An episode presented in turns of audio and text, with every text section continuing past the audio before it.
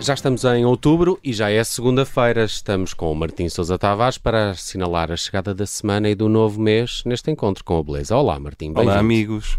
Bem disposto? Olá! Como é que foi setembro? Setembro custou a passar? Setembro já lá vai. Já lá vai. Fizemos setembro, um belo setembro, programa setembro no passa início. assim, olha, é. passa. Uhuhu. No início de setembro fizemos um belo programa sobre September Song uh, que podem ouvir em podcast e também no nosso site em observador.pt. Mas hoje, hoje uh, vamos àquele exercício onde é que eu já ouvi isto? Exatamente. E porquê é que vamos fazer isso? Porque ontem, dia 1 de outubro, foi o Dia Mundial da Música.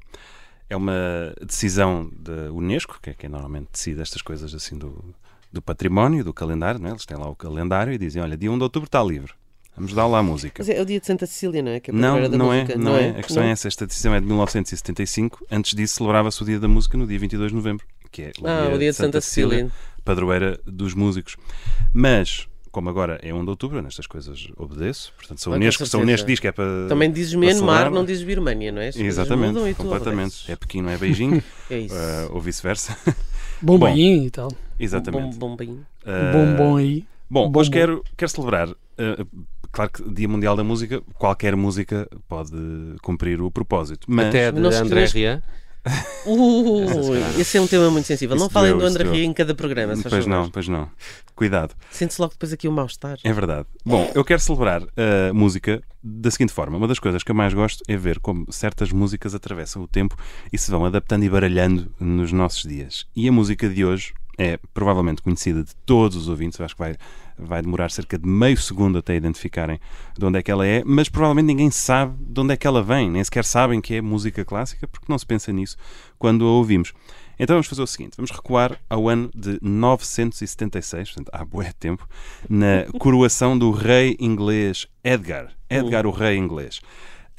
Antes dele ser coroado, foi recitada, isto na, na, missa de coroação, foi recitada uma passagem do Antigo Testamento, do Livro dos Reis, em que o sacerdote Zadok unge, e não é todos os dias que se unge alguém, ele unge o rei Salomão para que este seja o sucessor do rei David. Portanto, está no Livro dos Reis, que eu sei que toda a gente tem uh, debaixo do braço neste preciso momento.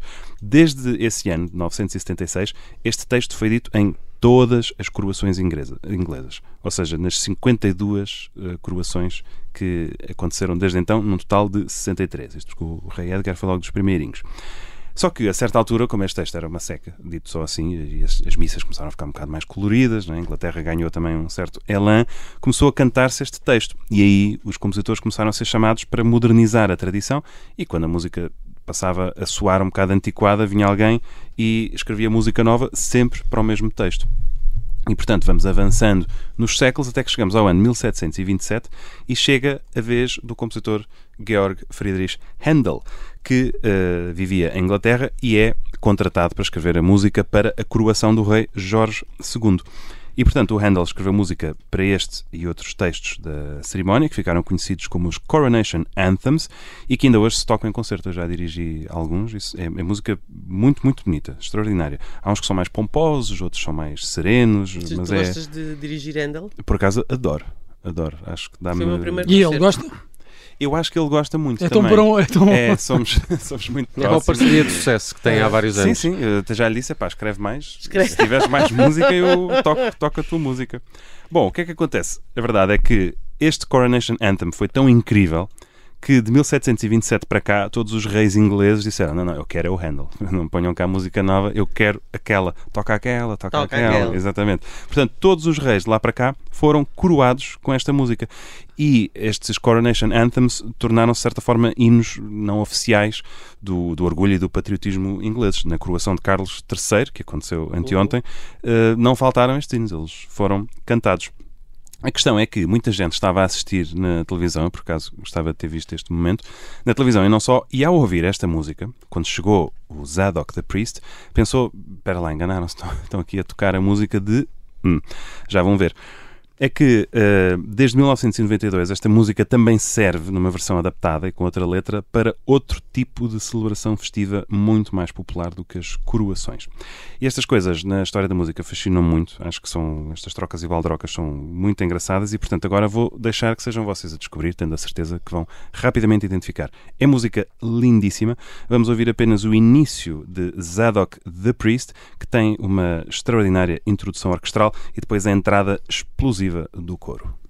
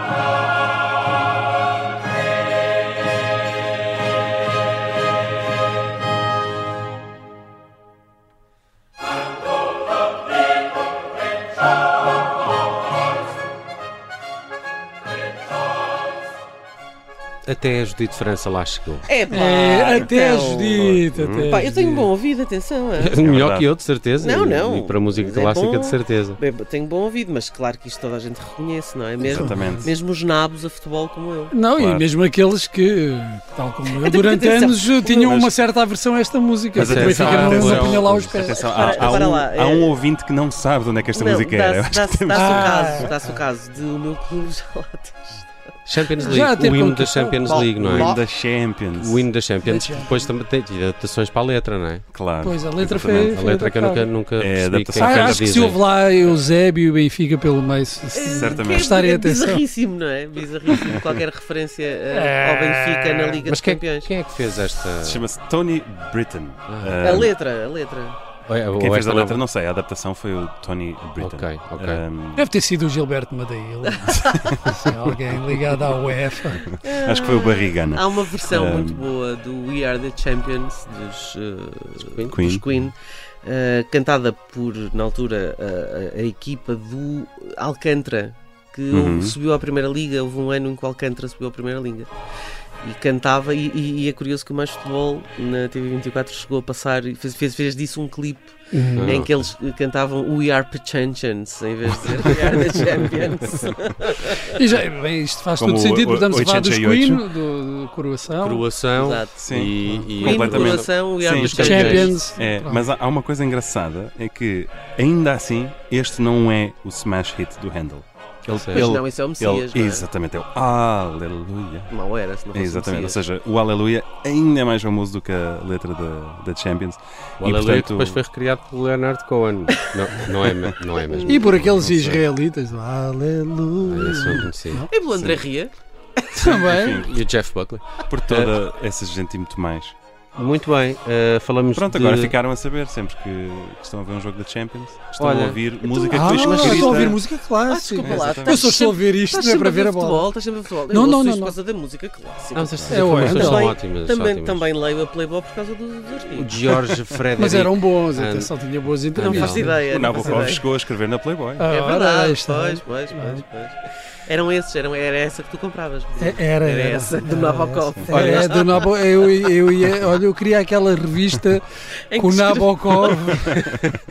Este é mais um daqueles episódios que eu gosto muito quando o Martim eh, traz, que Eu é estou quando só ele não aqui conhece... a tentar a ver o episódio aí para, o- para o lixo. É, sim, obrigado por isso. É, que é quando ele traz alguém que eu não, que eu não conheço de lado nenhum Ah. e quando eh, traz este, este exercício de, de onde é que conhecem isto. Eh, Pois é. Obrigado por Isto, isso. isto é uma foi uma forma- dica do Nelson, percebeste, Isto é uma forma, traz mais, isto é uma traz forma mais, traz mais. sinuosa de dizer vocês não sei o quê, estão afastados da música clássica. Não estão, porque É ela verdade. está em todo Ela lado. está em todo lado e a Amém. prova é o encontro com a beleza, que acontece todas as segundas-feiras aqui com o Martim Sousa Tavares na Rádio Observador e está sempre disponível em podcast. Martim, até para a semana, um abraço. Até para a semana.